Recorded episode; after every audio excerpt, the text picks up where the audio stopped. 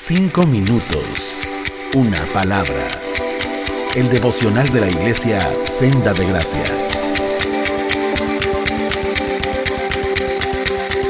Hola, ¿qué tal? Muy buenos días a todos. Me llamo Oscar Martín Sandoval Plasencia y hoy quiero platicarles de la importancia de orar y de dar gracias a Dios por nuestro Redentor Jesucristo. En la práctica personal y en este devocional quiero recordarles que nuestra condición de naturaleza caída y sentimientos aferrados a este mundo, estamos destituidos de la gloria de Dios, como lo explica sabiamente las escrituras en Romanos capítulo 3, versículo 10 al 12, de la nueva traducción viviente y dice, no hay ni un solo justo, ni siquiera uno. Nadie es realmente sabio Nadie busca a Dios, todos se han desviado y todos se volvieron inútiles. No hay quien haga lo bueno ni uno solo. Dicen perfectamente las escrituras que todos tenemos caminos torcidos que conducen a la condenación eterna y estamos perdidos en nuestros delitos y pecados. Por ello, les sigo alentando en dar gracias a Dios por el sacrificio que hizo nuestro amado Redentor en la cruz.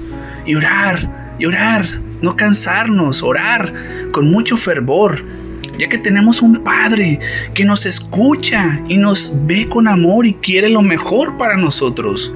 Y aquí vale la pena aclarar que cuanto le pidamos al Señor, por alguna cosa, alguna necesidad que tenemos, o y hay ocasiones que queremos que no nos contesta, pero créanme, que Él siempre está atento sus oídos para escuchar nuestras peticiones y estoy completamente seguro de que responderá en los tiempos perfectos que Él tiene y no en nuestros tiempos ni en los tuyos, solamente los tiempos de Él. Aquí quiero recordar el pasaje de Isaías 55, verso del 8 al 10, y dice, porque mis pensamientos no son vuestros pensamientos, ni vuestros caminos son sus caminos, dijo Jehová. Por eso hay que confiar en la absoluta misericordia y gracia que el Señor nos da cada vez que le pedimos algo. Por eso, hermanos, en esta mañana te digo, no te canses, no te canses, lucha, pide, ora y darle gracias a Dios por medio de Cristo, de haber dado su misericordia y regalarnos la vida eterna por algo que no hicimos. No te llevamos ningún mérito. Y Él nos las da, sin embargo, gratuitamente y por pura bondad.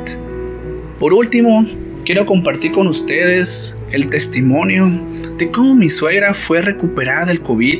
Ya hace algunos meses ella cae enferma y muy grave a causa del coronavirus. Y en mi familia le estamos pidiendo al Señor por su recuperación, ya que presentaba un cuadro y un escenario muy fatal.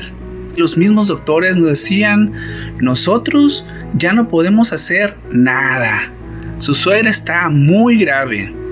Fue por ello que no desistimos en pedirle a nuestro Señor por la salud de ella y pasó lo que esperábamos. Ella fue recuperada totalmente y sin secuelas de la enfermedad. Fue por ello que Jesús me dio la oportunidad a mí de ir a su casa, a la casa de mi suegra y presentarles el Evangelio, dándole gloria al Señor Jesucristo por haber tenido compasión de nosotros y haber escuchado nuestras oraciones, hermanos, nuestras oraciones.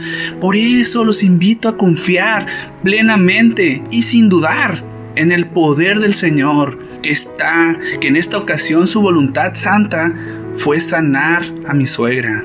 No obstante, se me vino a la mente aquel pasaje de Lucas 17, verso 17 de la nueva traducción viviente y dice, Jesús preguntó, ¿no sané diez hombres? ¿Dónde están los otros nueve? Haciendo referencia de que los diez hombres sanados nada más uno regresó alabando a Dios.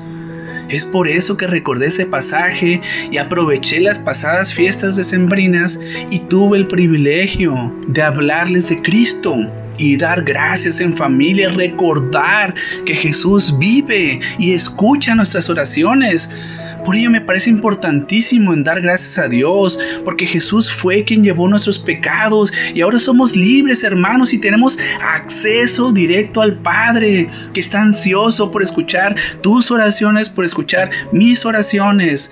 No desistamos y hagamos lo correcto.